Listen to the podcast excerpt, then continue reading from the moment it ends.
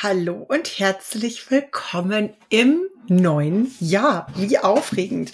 Ich hoffe, ihr seid alle richtig gut rüber gerutscht gemeinsam mit Hund, ähm, habt es genießen können. Ja, werdet so langsam jetzt wach und es wartet ein gesundes und glückliches und happy neues Jahr auf euch. Ich habe tatsächlich für die heutige Podcast-Folge ein wunderschönes Thema. Ich finde, es passt total gut zum Start in ein neues Jahr. Ich habe eine ganz tolle Gästin mit dazu geholt. Die liebe Moni habe ich auf einer meiner Weiterbildungen schon vor vielen Jahren getroffen und wir sind seitdem auch über Instagram verbunden verwandelt und ich liebe sie menschlich einfach sehr. Ich kann es gar nicht anders sagen, weil sie so ein wertschätzender, großartiger Mensch ist. Sie ist tatsächlich nicht nur eine Mensch-Hund-Coachin, nur in Anführungszeichen natürlich, sondern coacht auch Menschen im explizit Frauen aktuell, Mütter, deren Kinder gerade ausgezogen sind, die jetzt so ein bisschen lost da sitzen und sagen, auf einmal hat mein Alltag so viel Zeit und ich weiß gar nicht, was ich damit tun soll. Wer sich hier von den HörerInnen da angesprochen fühlt, meldet euch unbedingt bei der Moni. Wir verlinken alles in den Show Notes und ich wünsche euch wahnsinnig viel Spaß bei der Folge. Es geht darum, das Leben gemeinsam mit seinem Hund zu verbringen und wie schön das für alle Beteiligten sein kann. Für alle, die mich noch nicht kennen, mein Name ist Christina. Ich bin seit über elf Jahren in der Hundeverhaltensberatung tätig und in meinem Podcast dreht sich alles um das faire, bedürfnisorientierte und liebevolle Miteinander mit deinem Hund. Viel Spaß!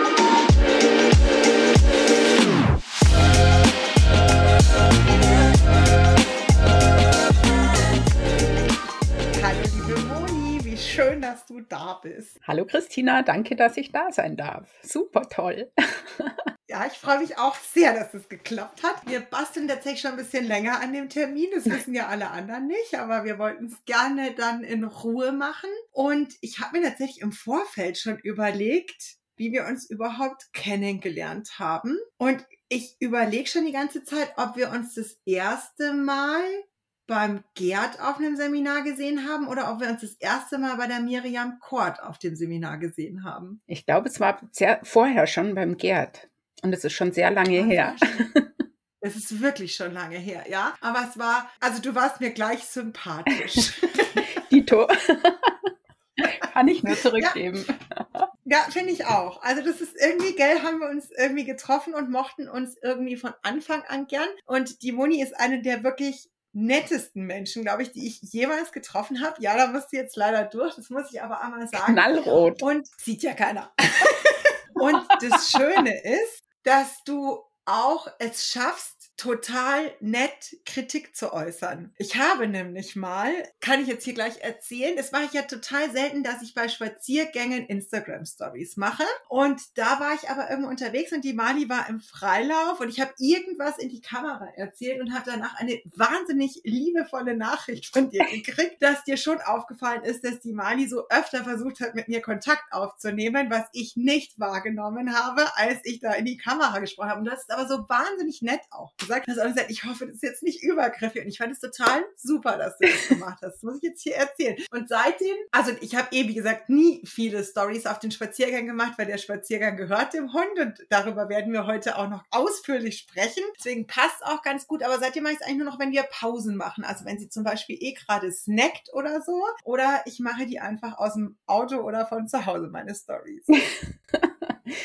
Ja, das und die ist, Mali sagt Danke. Das ist der, der Blick des, des Hundemenschen, wenn man Stories anschaut, dass man nicht auf die Leute schaut, sondern auf die Hunde. Hast du gut gesehen. Also die Mali bedankt sich.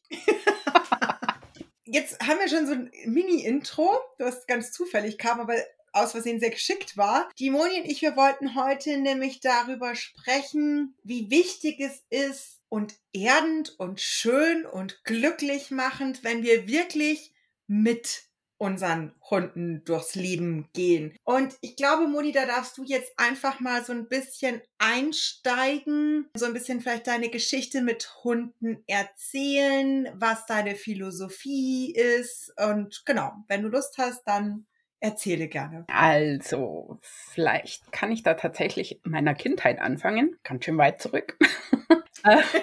Ich wollte immer einen Hund und ähm, wir haben in München in einer Dreizimmerwohnung gewohnt und natürlich gab es da keinen Hund. Meine Eltern waren berufstätig und ja, wer sollte sich um den Hund kümmern? Ich glaube, das ist so die klassische Familienfrage, wenn Kinder einen Hund wollen. Wir hatten dann eine ganz gute Lösung, weil wir fast jedes Wochenende nach Österreich auf den Bauernhof gefahren sind und so wie das damals noch war, war da natürlich ein Schäferhund an der Kette im Stalleingang. Ja, und wir zwei wurden Best Friends und äh, wenn ich mir das heute vorstelle, ähm, dann kriege ich Stresspusteln, weil ich mich einfach zudem in seine Strohbox gesetzt habe und meine Käsesemmel mit ihm geteilt habe. Das war so meine, meine Hundeliebe, da entstand das irgendwie und ich glaube, aus heutiger Sicht hätten meine Kinder das gemacht, hätte ich einen Herzinfarkt gekriegt.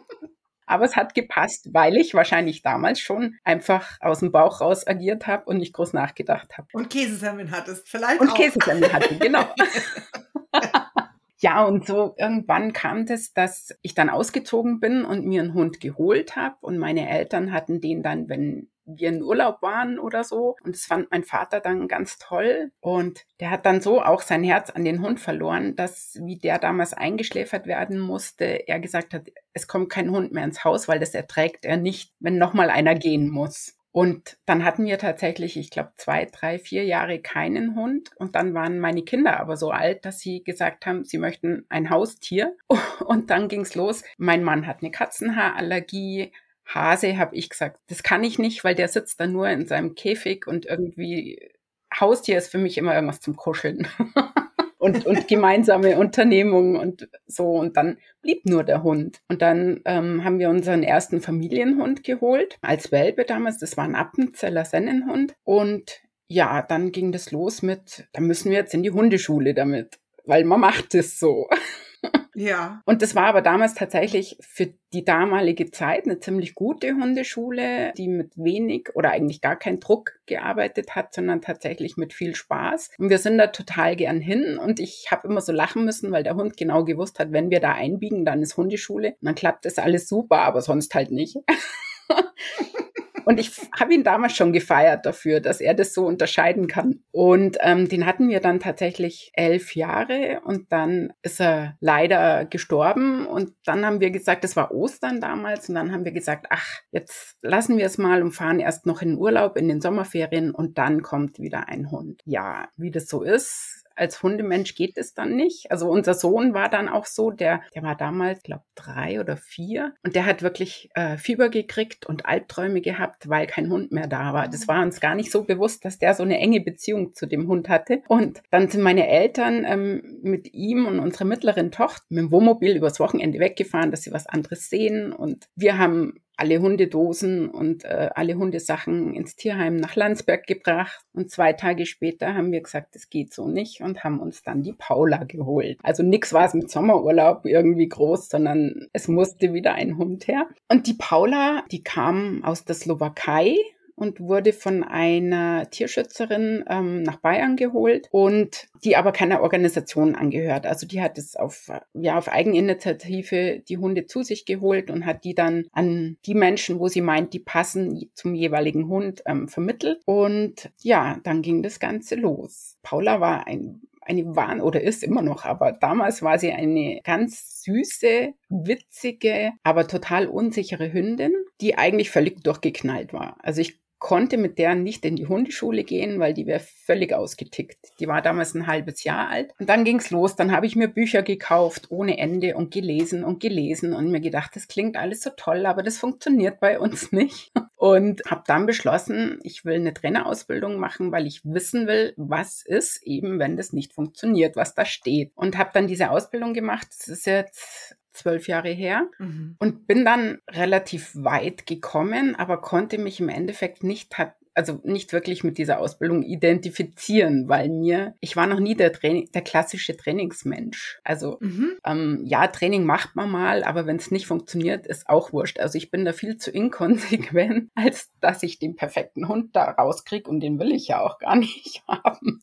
Ja, definitiv. Und ja, dann habe ich also diese Ausbildung gemacht und habe mir dann immer gedacht, irgendwie, ich bin so eine von vielen und das will ich eigentlich gar nicht sein. Also mir war immer klar, ich will keinen Platz, weil ich das ja aus Erfahrung kannte von unserem Vorgänger, dass Hunde auf dem Platz funktionieren, aber zu Hause nicht unbedingt. Ich habe mir immer gedacht, ich mache es mobil, ich fahre zu den Leuten hin. Dann catche ich nämlich auch die ganze Familie, inklusive Kinder und Mann und bringt den Familien im Endeffekt mehr, als wenn eine Person auf dem Platz mit dem Hund ist. Also bringt schon Spaß, aber wahrscheinlich nicht das, weswegen sie mich da kontaktieren würden. Und dann hat sich das so rauskristallisiert, dass der Bedarf unheimlich groß war und mir das total Spaß gemacht hat. Aber mir war das dann oft zu zu starr, dieses Gerüst, dieses Trainingsgerüst. Also es war dann auch. Ah, ich spüre dich total.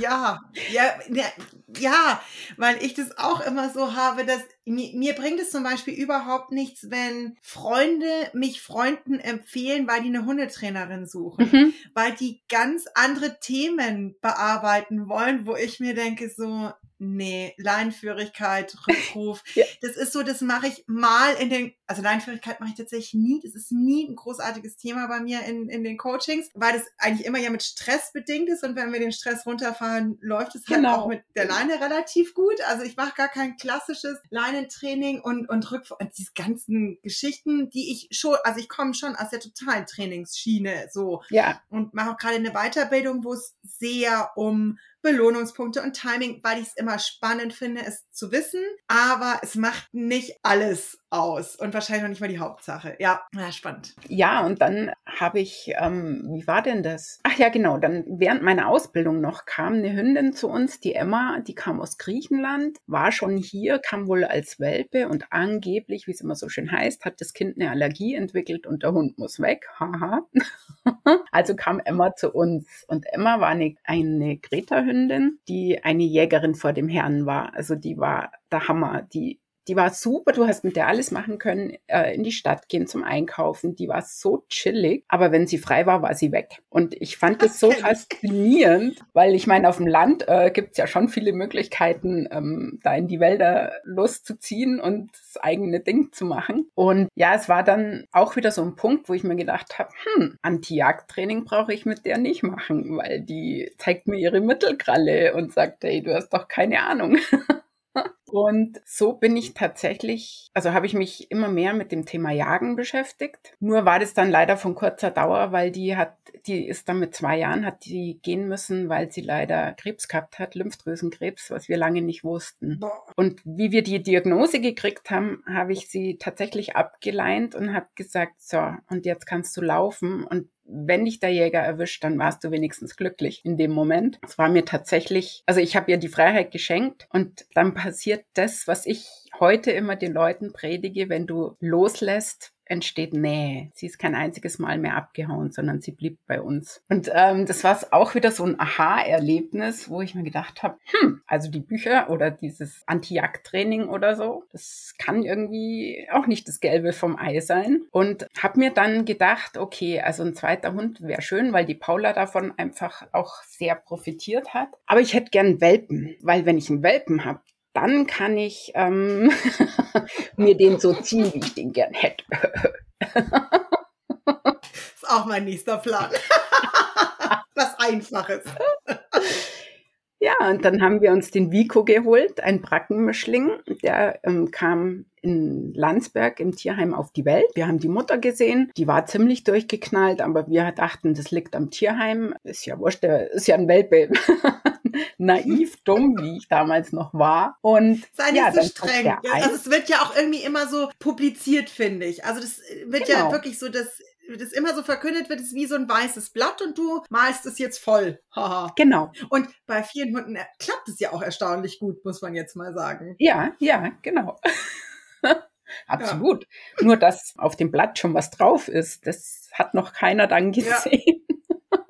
Und das kommt dann auch erst und bei so. manchen hat schon ein bisschen mehr. Genau. Und das kommt dann tatsächlich erst so ähm, nach und nach zum Vorschein. Und der Vico war ein wirklich Traumwelpe, tatsächlich. Also ich war da ganz euphorisch und super und habe mir gedacht, ja, kriegt ja immer den Hund, den man braucht. Und diesmal habe ich es mir einfach verdient, dass ich einen super tollen Hund Ja, bis er in die Pubertät kam. Auch er wurde dann tatsächlich durchgeknallt und zwar in der Hinsicht, dass wir keine Hundebegegnungen konnten. Also das nächste Thema von gestressten Hund bei der Paula über Jagdhund bei der Emma zum Hundebegegnungsthema beim Vico. Und dann hat's wirklich Klick gemacht bei mir, weil ich dann festgestellt habe, warum er so ist. Also ich, das findet man ja auch in keinem Buch, aber irgendwie habe ich das dann wirklich durch viel, viel Recherche rausgefunden, dass er so ist, weil seine Mutter auch so ist. Also die Mutter kam trächtig aus Ungarn, das heißt, sie hat Wahnsinns Stress gehabt und dieser Stress hat sich auf die Welpen übertragen und setzt sich bei denen auch in der Nebennierenrinde ab. Und könnte er sich fortpflanzen, könnte selbst er noch den Stress an die nächste Generation weitergeben. Und das fand ich dann so mega spannend, dass ich tatsächlich mit der Situation ganz anders umgegangen bin, weil ich wusste, das ist kein, kein blödes Verhalten, was durch irgendwas ausgelöst wurde, sondern er erträgt einfach den Stress in dem Moment nicht. Und ähm, ja, dann haben wir das tatsächlich über Ernährung hingekriegt, dass er zuerst mal mit einer bestimmten Nieren-Leber-Diät darunter kam, aber auch er hat mir dann die Mittelkralle gezeigt, hat gemeint, du kannst es selber essen, riech mal, das schmeckt überhaupt nicht. Und dann habe ich daraufhin tatsächlich einen Ernährungsberater für Hunde gemacht, weil mich das fasziniert hat, dass man über Ernährung das Verhalten ändern kann, ohne mit Medikamenten eingreifen zu müssen. Was natürlich nicht pauschal für alle Hunde gilt, um Gottes Willen, aber es gibt so viele Möglichkeiten, Möglichkeiten darüber, wenn man sich damit befasst. Ja, und dann haben wir ihn da relativ runterregulieren können von seinem Stresslevel. Und dann hat er wieder so sein mehr sein Verhalten gezeigt, wie er als Welpe war, also total menschenbezogen und kommunikativ und trotzdem jagig, weil ich meine, er ist ja eine Bracke, also voll interessant. Auch er ist mir ein paar Mal abgehauen damals. Und das Lustige war dann, die Paula, die ist nie abgehauen und die hat ihn dann immer ausgeschimpft, wenn er wiederkam. Also die ist dann auf ihn zu und hat ihn angebellt und hat gesagt, wie kannst du nur? Und das macht man nicht. Und also voll lustig. Und da bin ich dann tatsächlich auf die Bücher von der Uli Reichmann gestoßen. Beziehungsweise damals gab es nur das eine, Wege zur Freundschaft, eine Liebeserklärung an jagende Hunde. Und allein dieser Titel hat mich schon so berührt, dass ich mir gedacht habe, ja, das ist genial. Das ist, das sind wir. und habe dieses Buch verschlungen und habe sofort nach dem ersten Spaziergang eine komplette Veränderung erlebt beim Vico und habe dann die Uli angerufen und habe gesagt, ich will eine Ausbildung bei ihr machen, weil ich will das von Grund auf irgendwie können, lernen, verstehen, wissen und habe dann gemerkt, das ist bei der Uli gar nicht so einfach, weil es gibt nicht die Ausbildung weil diese Uli-Philosophie sehr, sehr individuell ist. Und ja, lange Rede, kurzer Sinn. Ich durfte dann ein Jahr später tatsächlich Uli-Hundetrainerin werden. Und genau das ist das, wonach ich ewig, ewig, ewig gesucht habe, dass ich Leuten das Leben mit Hunden vermitteln kann, indem sie die Hunde verstehen und nicht unbedingt oder eigentlich gar nicht trainieren müssen, sondern einfach leben. Und das ist eben so individuell, weil das die ganze Familie betrifft und es ist viel einfacher, authentisch zu leben, weil man das dann einfach immer so tut, dieses Verhalten, als zu trainieren, was man irgendwann aufhört, weil es weil es einfach nicht zu einem passt. Mhm. Ja, das ist total spannend weil, ach, du hast zu viel gesagt, was total gut ist, weil ich ja da nicht, also ich finde ja auch die Uli-Philosophie total gut und liebe ja auch dieses Buch wirklich sehr und überhaupt mal finde ich, ist ja oder sollte im besten Fall immer die Basis von allem sein, dass der eigene Hund der tollste Hund der ganzen Welt ist. Und zwar genauso wie er ist. So. Und dass alles, was on top noch kommt, halt so das Zuckerl ist. So. Ich bin trotzdem da noch ein bisschen mehr auf der TrainerInnen-Schiene als du. Und ich finde das ja eben auch so schön, dass wir uns trotzdem so mögen, obwohl man eben sieht, dass man auch in dem positiv, ja, weil, weil oft ist ja so, trainiert auch positiv. Und es klingt dann oft so, als würden wir alle dasselbe machen. Und das stimmt ja nicht, weil jeder ja doch noch irgendwie so auf was anderes Wert legt und, und so nochmal ein bisschen anders hinguckt. Und ich hatte zum Beispiel, weil du ja vorhin auch gesagt hast, ja, dieses Anti-Jagd-Training ist ja dann auch nicht das Gelbe vom Ei. Und das, ich habe ja, unser Dalmatiner war ja auch hochgradig jagend und mit dem habe ich eben auch noch so einen guten Abruf, eine gute Ansprechbarkeit und sowas. Und ich habe das gemacht und es hat insofern funktioniert, dass der frei laufen konnte, der war ansprechbar, auch wenn der losgestartet ist, dann konnte ich den abpfeifen und ich, irgendwann musste ich auch nicht mehr pfeifen, sondern konnte sagen, Anton, und dann ist er gekommen, weil der aber auch einfach unfassbar gerne kooperiert hat. Also der Anton war auch so ein Hund, der wirklich gerne am und um den Menschen war, der, also, und wir haben den ja erst mit sieben gekriegt, keine Ahnung, ob das jetzt hauptsächlich anerzogen oder ob das, hm, I don't know, so war es jedenfalls. Und ich ja dann dachte, pa, Jagdhund kann ich, ja. Und dann kam eben diese Mali und die Mali hat da einfach nochmal in ganz andere Nuance reingebracht, wo man so, wow, okay, also es gibt einfach Momente, da ist ihr dann die Belohnung, die ich anbiete, halt ziemlich Pfeifendeckel und ich bin ihr sowieso Pfeifendeckel. Ich bin ja nur das nervige Gewicht am anderen Ende der Leine und bin eben auch, eine Freundin hatte mir dann eben auch das Uli Reichmann Buch und ich fand einfach da eine ganz andere Perspektive drauf zu legen. Also das ist ja so am Anfang so ist es ja so ein leidiges Thema. Oh, der Jagd. Oh, wie unerzogen so, ja? ja. Und wenn man dann aber irgendwann mal einfach eintaucht und lernt zu erkennen, was für ein krasses Talent dieser Hund mitbringt. Und nur weil es mir vielleicht gerade nicht zuträglich ist, hat es einfach eine mit dem anderen gar nichts zu tun. Und ich habe mich einfach jetzt schon auch bei so Sachen, ich musste dann selber über mich lachen, ich weiß gar nicht, was diesen oder letzten Sommer war ich spazieren mit der Mali. Es waren zwei so Maisfelder, ein Weg dazwischen durch und die Mali ist in der Regel ja wirklich immer an der Schleppleine gesichert, weil wir eben nicht trainieren, sondern ähm, das so ein bisschen anders jetzt leben. Und es, ich weiß gar nicht, ob es ein Hase oder ein Reh erst kam eben auf die Weite und die Mali war gerade am Schiff, sie hat quasi nicht gesehen, wie, wie gequert hat das Tier. Und dann gedacht, ah geil, dann können wir aber Spurschnüffeln gehen. Und bin also sofort mit ihr dann dahin und wir haben die Spur abgeschnüffelt. Und dann hat noch mal irgendwie eine Katze, dann haben wir da noch nachgeschnüffelt und sind weiter. Und dann habe ich so gesehen, wie hinter uns Leute aus dem Auto ausgestiegen sind mit zwei Labis und die waren beide im Freilauf. Und dann dachte ich mir nur so, boah, jetzt bin ich aber gespannt. Ihr geht den Weg lang, jetzt kommt dann da also gleich diese Spur. Und jetzt bin ich aber gespannt, wie das funktionieren soll. Und beide Hunde sind einfach über diese Spur drüber gegangen und haben einfach gar keine Reaktion gezeigt. Und ich stand wirklich so völlig fassungslos boah, wie langweilig. Das war wirklich der erste Gedanke. Es war nicht, boah, wie brav und cool, die können freilaufen, sondern ja, ich dachte super. mir so, boah, wie krass langweilig seid ihr denn eigentlich? und dann habe ich gedacht, es ist so krass, was sich alles verändert, wenn man den eigenen Blickwinkel verändert auf ja. die Dinge. Ja, das ist so ja. spannend. Und ich sehe es halt immer bei den Leuten, die jetzt klassisch trainieren. Also nichts gegen klassisches Training, um Gottes Willen. Das will ich überhaupt nicht verteufeln. Aber es ist schon so, die sind beim Spaziergang tatsächlich mit dem Kopf meistens woanders. Und entweder telefonieren sie oder sie unterhalten sich ähm, mit anderen Leuten oder ähm, sie, sie überlegen, was sie noch einkaufen müssen nach dem Spaziergang oder sind einfach vom Kopf her nicht hundertprozentig beim Hund. Und dann kommt aber irgendwo eine Situation und dann wird ein harsches Hier gerufen und der Hund soll sofort kommen. Und die Körpersprache des Menschen ist dementsprechend, weil das hat man ja in der Hundeschule so gelernt. Und das bricht mir dann immer ein bisschen das Herz, weil ich mir denke, hm, also also die Hunde sind so anpassungsfähig, die verbringen ihr Leben mit uns unter den Bedingungen, die wir ihnen bieten, ohne dass sie sich's groß aussuchen können. Dann sollte doch wenigstens der Spaziergang wirklich auf den Hund abgestimmt sein. Und ich bin diese halbe, dreiviertel, eineinhalb Stunden, wie auch immer, vom Kopf her ganz beim Hund. Und das, glaube ich, ist dieser große Unterschied. So wie du sagst, die, die Hunde waren voll langweilig im Freilauf und deine Mali terriermäßig richtig in ihrem Element. Ja, man fängt wirklich an, sich anstecken zu lassen vom Hund mit der Begeisterung. Also man entdeckt Kleinigkeiten, die man einfach selber überlaufen hätte. Also nicht nur wie die Lavis da bei dir, sondern auch selber. Man nimmt viel mehr im Außen wahr und das, das ist fast wie Wellness. Also man fährt selber so runter sein System,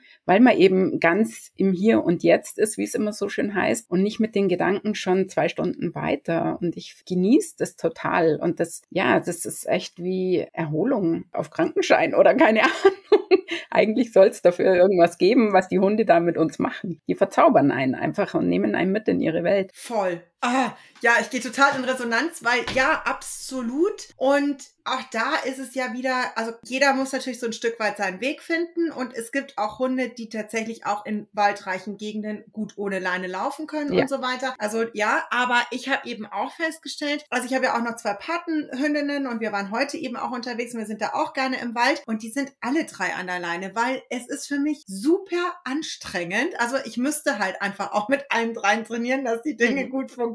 Und ich habe gar keinen Bock, unseren Spaziergang mit Training zu verbringen, sondern sondern dann sind die einfach angeleint, weil die an dieser Leine viel Hund sein dürfen. Und die ist jetzt gar nicht so krass lang. Ich glaube, die Mädels, die sind so an der 3-Meter-Leine, weil ich tatsächlich ein bisschen schauen muss, wenn ein Reiz kommt und alle drei Bock drauf haben. Wenn ich zu viel Leine habe, dann wird es für mein Handling und mein Gewicht manchmal schwierig. Und die Mali ist so an der 5-Meter-Leine und wir hatten heute auch frische Hasenspur. Ja, da muss ich schon ein bisschen gucken, dass ich stabil bleibe vom Stand her. Aber dann können sie da eben auch mal erkunden und rumschnüffeln und das ist einfach total toll. Und wir sind auch wieder keine weiten Strecken gegangen. Wir waren, keine Ahnung, anderthalb Stunden oder so unterwegs. Eine Mini-Runde. Aber in dieser Runde war einfach wahnsinnig viel Zeit für sowas mhm. drin. Und die beiden Hündinnen laufen auch noch im Gassi-Service. Da ist Freilauf angesagt, große Gruppe und so weiter. Und ich kriege immer wieder das Feedback, dass die entspannter vom Spaziergang mit mir zurückkommen, als von der langen Runde mit Spiel und ja. Hundekumpels. Und das, ja, kann ich nur sagen, erstaunt mich jetzt nicht, weil alles, was ich da immer eigentlich im Gassi-Service sehe, ist meistens eine viel zu hohe Erregung, eine viel zu große Gruppe und ein viel zu großes Tohu Wabohu.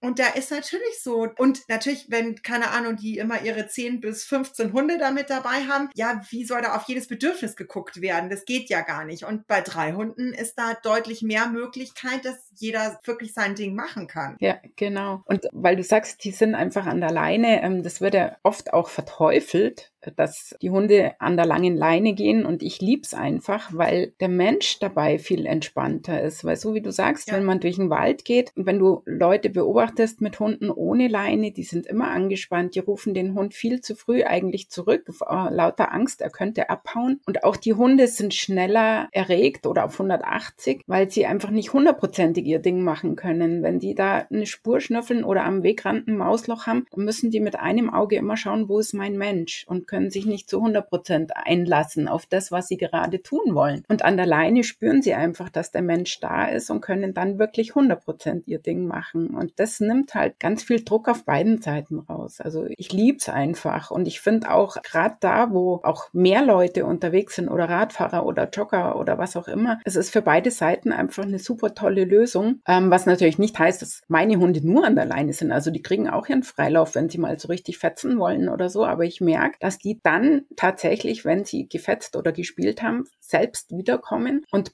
bei mir gehen mhm. und quasi fragen, kannst du mich bitte wieder an die Hand nehmen? Also das ist nicht ja. die große Einschränkung an der Leine, sondern ich glaube, es ist mehr Erleichterung und mehr Verbindung noch als ohne. Und es ist total schön, was du sagst, weil ich glaube auch, das ist oft, was die Leute irgendwie was ihnen mittlerweile schwerfällt. Wir sind ja immer nur noch in diesem Schwarz-Weiß und eben diesem Absoluten. Also ja. wenn man sagt, ich finde eine Schleppleine total gut aus den und den Gründen, dann so, oh Gott, der Hund darf nie in den Freilauf so. Ja, genau. Und ja, die Mali ist tatsächlich ein Hund, die sehr wenig im Freilauf ist. Aber wir haben auch unsere Gegenden, wo das völlig, also wenn ich durch den englischen Garten gehe, die Mali toujours frei laufen, weil sie mittlerweile mit Hunden da total cool ist und Fahrrad, Jogger interessieren sie sowieso nicht. Und da ist dann maximal mal ein Eichhörnchen, wo sie dann den Baum hochguckt oder irgendwie sowas. Aber ich will halt nicht im englischen Garten gehen. Also das mache ich dann wirklich nur mal aus Nettigkeit, damit sie mal irgendwo fetzen kann. Oder wenn ich extrem gut überblicken kann, dann geht es auch mal über die Felder. Obwohl wir es da auch schon hatten. Du schaust über das ganze Feld und auf einmal steht dann da ein Reh, wo du dann so, oh, okay, weil ich muss mal kurz diesen Hund irgendwie so, suchst du mal schnell, zack, wieder online, so, ja, ja.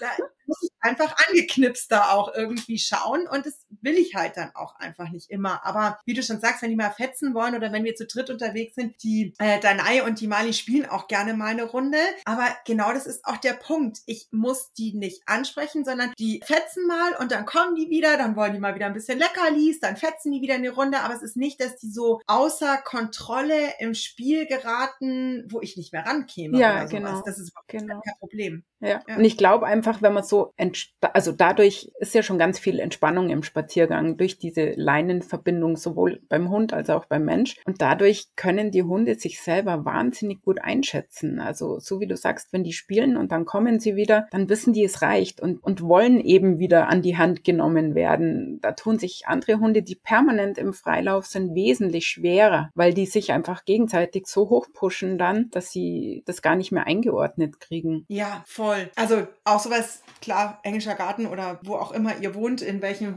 Hundeparks kennt jeder, beobachte ich das auch immer, dass einfach junge Hunde, und ich rede hier locker von Hunden bis zum vierten Lebensjahr, permanent im Freilauf sind, dann immer angeschrien, gemaßregelt, sonst irgendwas werden, wenn sie eben dann doch zu weit zu irgendeinem Hund hinrennen, wenn sie doch wieder irgendwo einen Jogger jagen, dann wird maximal der Hund mal irgendwie kurz festgehalten, angeschrien. Genau. Und dann wird der wieder losgelassen und das ganze Spiel geht von vorne los. Und die Leute haben halt einfach da noch überhaupt nicht verstanden, dass die Erregung viel zu hoch ist. Es kann überhaupt nicht funktionieren. Der Hund braucht eine Hilfestellung und in welcher Form ich die ihm gebe, ob das mal ein Suchspiel ist, ein kurzes Durchmassieren, eine Runde an die Leine, alles in Kombi, whatever, da, damit dann halt wieder Entspannung in den ganzen Körper reinkommt und dann kann ich, also kann ich es ja auch, kann ich ja wieder in Freilauf schicken. Also ich habe auch Kundinnen, denen ist Freilauf total wichtig und dann haben wir eben auch immer drauf geschaut und schau, jetzt wird einfach ein bisschen schlechter ansprechbar, der Körper wird ein bisschen angespannter, man sieht ihm den Schalk schon an,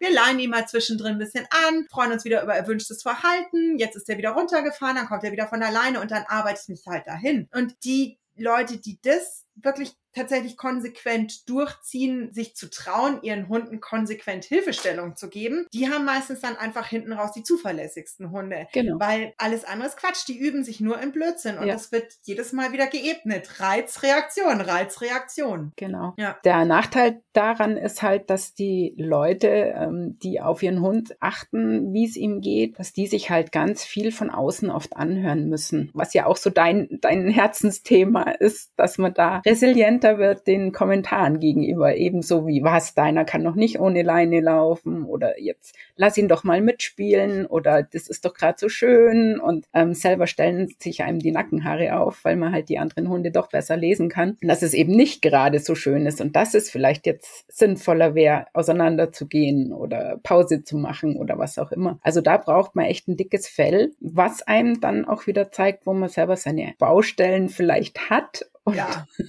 woran man arbeiten könnte.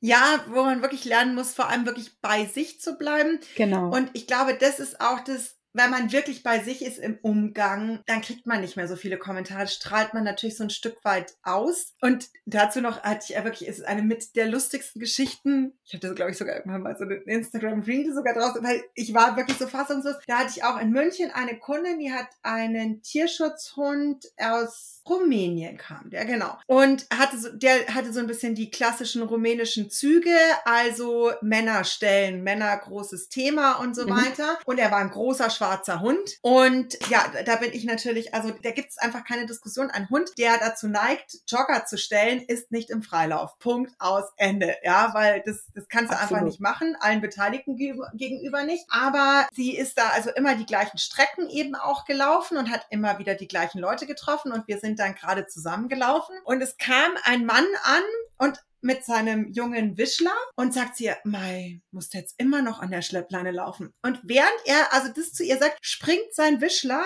mir fünfmal in den Bauch. Also springt an mir hoch, bonsch, Wow. bonsch. Und ich bin jetzt ja, also ich liebe Hunde wirklich gerne und ich habe gar kein Problem, wenn Hunde, die ich kenne und wenn wir uns mögen, wenn die mich anspringen. Aber fremde Hunde, die mir so völlig distanzlos in den Magengrube hüpfen, Ja. finde ich jetzt nicht ganz so witzig, ehrlich gesagt. Natürlich mache ich jetzt nicht groß irgendwas, weil der Hund kann nichts dafür, aber ich stehe irgendwie so daneben und denke mir, ist das, also sind wir, sind wir bei versteckter Kamera? Können wir mal darüber reden, dass dein Hund dringend eine Schleppleine bräuchte? Und du, also du gehst hier durchs Leben, machst anderen Leuten ein schlechtes Gefühl und dein Hund fühlt sich auf wie Rotz am Stecken und es interessiert dich noch nicht mal, ja?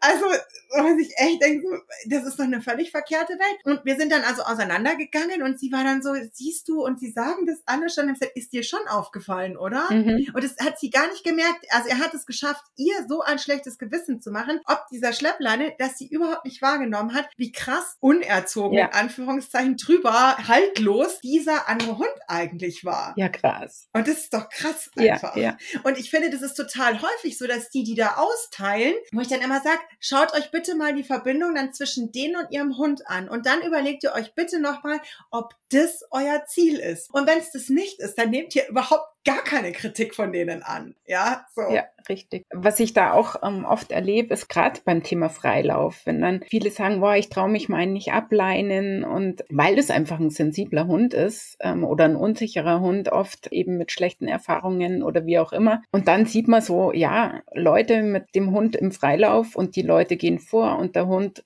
trödelt so hinterher und man sieht dann so die angelegten Ohren und die niedrig getragene Rute und die Leute meinen im ersten Moment, das ist ein super braver Hund, weil der da so hinterherläuft und nicht links und nicht rechts schaut. Und wenn man dann aufmerksam macht auf die Körpersprache von dem Hund, dass der alles andere ist als glücklich, dann können auch selbst die Leute, die sich den Freilauf wünschen, die Leine viel besser akzeptieren und achten auch viel mehr drauf, dass das gar nicht so das Nonplusultra einfach ist. Also ja. es gibt entweder dann eben, wie du sagst, die Rambos, die äh, auf alle anderen Hunde oder Menschen losstarten und die zum Umwerfen im wahrsten Sinne des Wortes finden, oder eben die, die ja, die mehr oder weniger schon gebrochen sind und einfach sich dem ergeben, was da stattfindet. Ja, genug ab abgestraft ist es dann irgendwann. Ja, meistens so. Weißt es ja nicht, was dann am Ende rauskommt. Die, die eben innerlich gebrochen sind und einfach sich nur noch in sich zurückziehen oder der Pulverfass, wo du nicht weißt, wann rappelt's jetzt mal im Karton, weil er die Faxendicke hat. Ja, ja, ja brauchen wir nicht reden. Es äh, gibt so viele Hunde, wo man sich wirklich denkt, so, es tut mir wahnsinnig leid, was für ein Leben du führen musst. Ja. Und genau deswegen finde ich klassisches Training halt auch ein bisschen schwierig, weil einfach jeder Hund anders ist und auch jeder Mensch. Und es, ich kann nicht auf dem Platz mit zehn Hunden, das weiß ich nicht, Sitzplatz bleibt, trainieren. Wenn drei Hunde so sensibel sind, dass sie mit dem Druck gar nicht umgehen können oder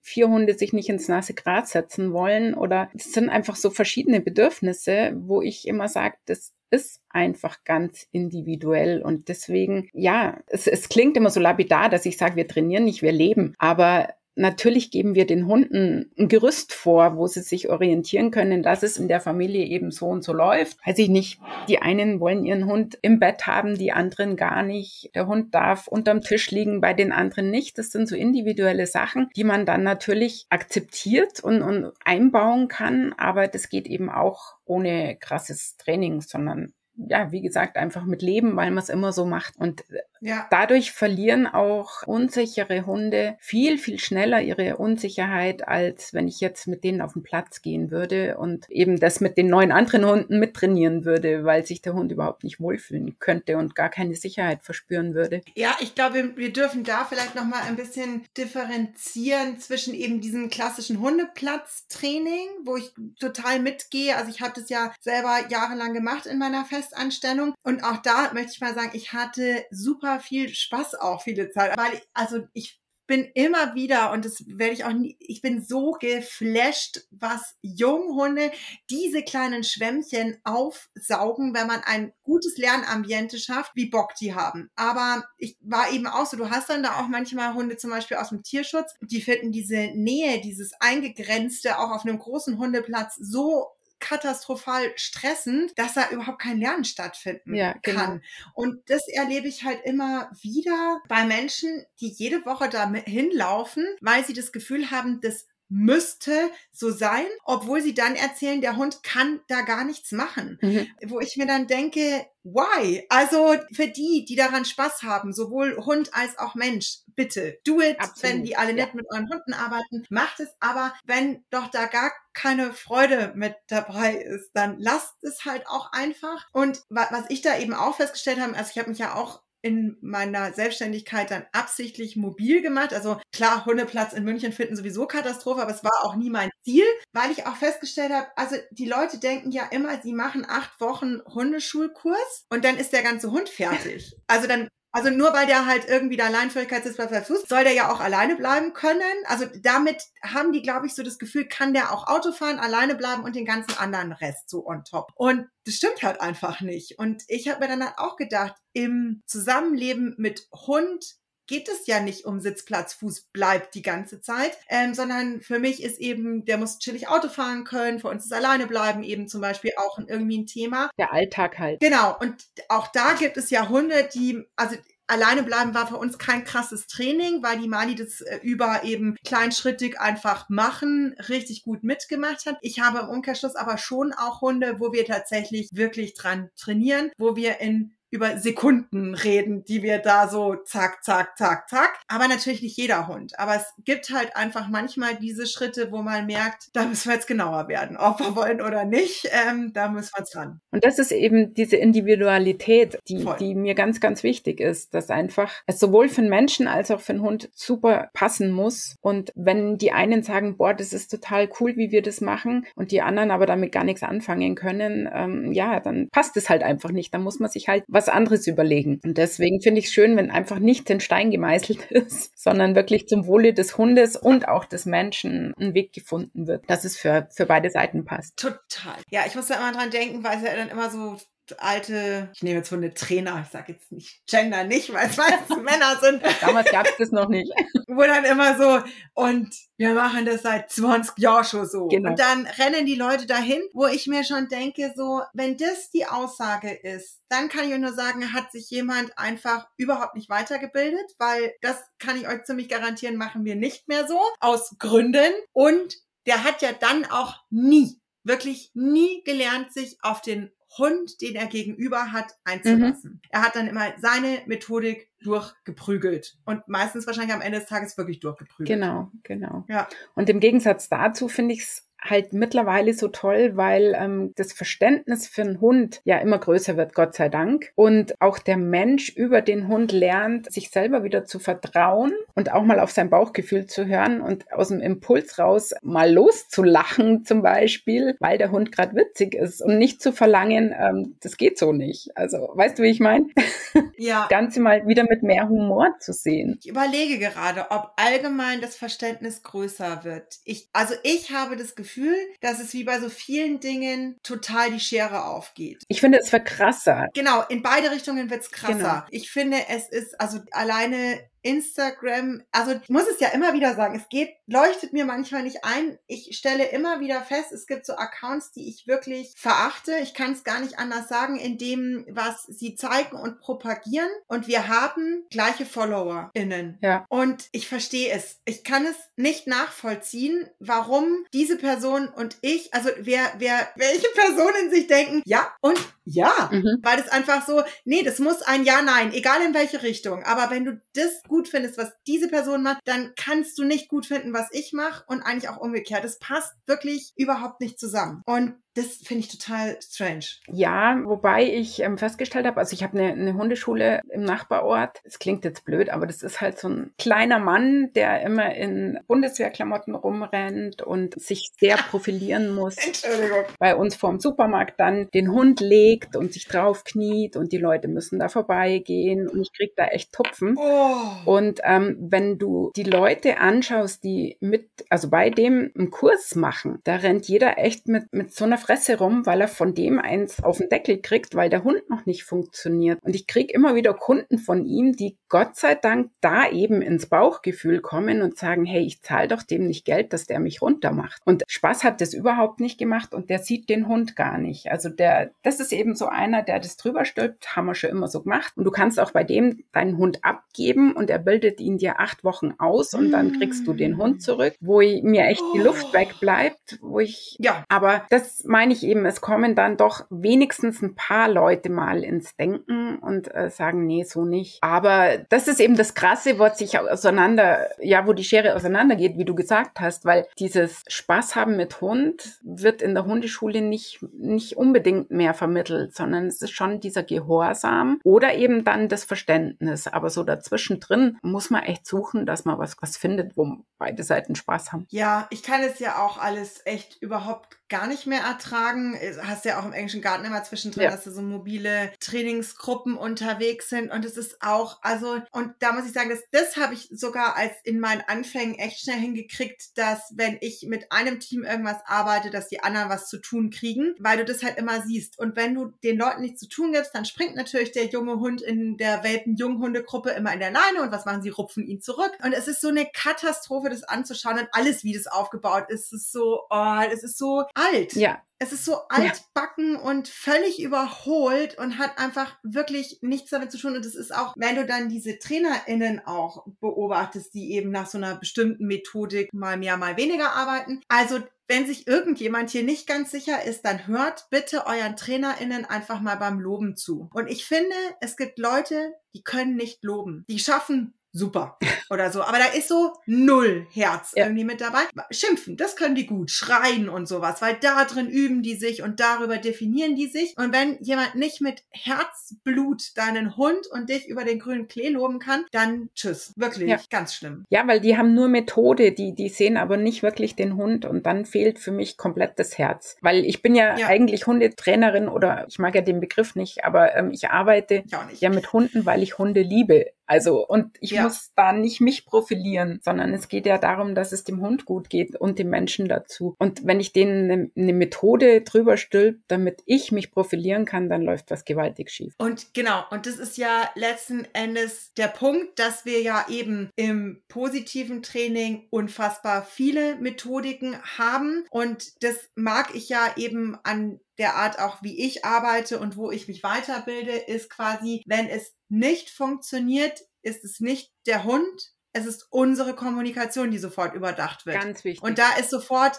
Pause rein, zack, faire Pause ist der Hund weiß Pause, drüber nachdenken, resümieren, neu anpassen, zack, neuer Trainingsschritt rein, ja. Extrem wichtig. Ja, voll. Methodik oder die Situation. Also ich kann auch in einer überforderten Situation kann ich ja nicht trainieren. Genau, nur so vollständigkeitshalber. Genau, aber es geht eben um, ich hinterfrage mich, meine Methodik, meine Kommunikation und so weiter. Und darum geht es, ja. Und trotzdem kann ich auch dann mal sagen, ja, der Hund sagt ja unerwünschtes Verhalten. Also es ist ja dann oft, auch da sind wir, glaube ich, immer so in diesem, ja, der Hund hat immer recht, das ist ja irgendwie viel zu viel so ja, natürlich verhält sich der Hund auch mal scheiße, aber am Ende des Tages haben wir ihn meistens in diese Situation reingeführt. Er wäre vielleicht freiwillig da einfach gar nicht reingegangen und das dürfen wir uns dann schon auch auf die Fahne schreiben und müssen eben dann sagen, wir müssen diese Situationen nochmal anders für ihn gestalten, angehen, trainieren, was auch immer notwendig ist. Genau. Ja. Und auch manche Situationen wirklich mit Humor sehen und mal drüber lachen. Voll.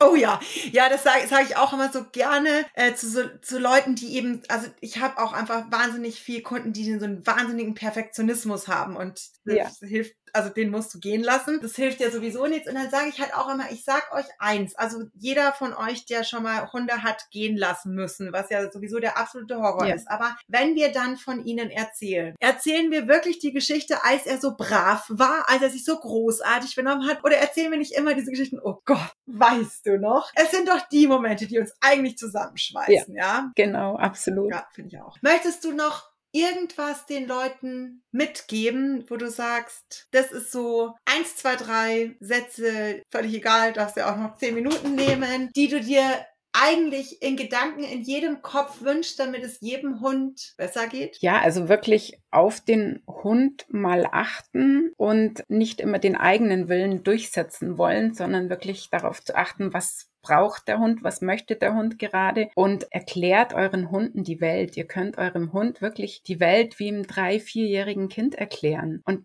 das macht mit einem selber, das bringt so viel Entspannung und Freude rein, dass, ja, dass der Hund euch wirklich auch zuhört und fasziniert ist von dem, was ihr wisst und was ihr da seht. Und dadurch entsteht Gemeinsamkeit. Und gemeinsam kann man eigentlich jede Situation wuppen und ohne dass die Welt untergeht. Ja, voll. Ach, das finde ich ein ganz schönes Bild, weil ich tatsächlich auch noch vor vielen, vielen Jahren habe ich mir immer noch gedacht, ah, das ist total schwierig, wenn man einen Hund hat und so kleine Kinder, weil dann können die Hunde ja gar nicht richtig laufen. Da war ich halt noch in so, ah, Bewegung, Bewegung, Bewegung und wir müssen Strecke machen und jetzt finde ich das so geil, weil die eigentlich total gleich sind. Ja. Also eigentlich ist es ein totales Geschenk, wenn du so ein dreijähriges Kind und einen Hund hast und die zusammen jedes Kleeblatt umdrehen ja. und hier blöd glotzen und Traumhaft. Ja, das ist eigentlich genau das, ja, voll. Also Kinder und Hunde sind Dream Teams, absolut, weil beide authentisch sind und nicht lang überlegen und verkopft sind wie wir Erwachsenen. Ja, und das sollten wir uns wieder ein bisschen, da sind wir wieder bei gemeinsam durch die Welt, wirklich dieses Entschleunigen, die, die Spaziergänge wirklich als Auszeit zu nutzen und sich wirklich auf den Hund ja. ein lassen. Genau. Ja, ach, wie schön. Ja, das finde ich schön. Das Bild geben wir euch jetzt noch mit. Und dann, liebe Moni, bedanke ich mich unfassbar. Das war so schön, dass du da warst. Du wirst bestimmt nochmal kommen. Sehr, sehr gerne. Es hat großen Spaß gemacht. ja, finde ich auch. Dann vielen, vielen Dank und an alle anderen auch vielen Dank zum Zu, äh, beim Zuhören, vom Zuhören, zum Zuhören, dass ihr zugehört habt. Und alle Infos von der Moni verlinke ich euch natürlich total gerne, dass ihr die ein bisschen stalken könnt und mal gucken könnt, was sie so treibt. Und dann vielen Dank. Gerne. Ich danke dir.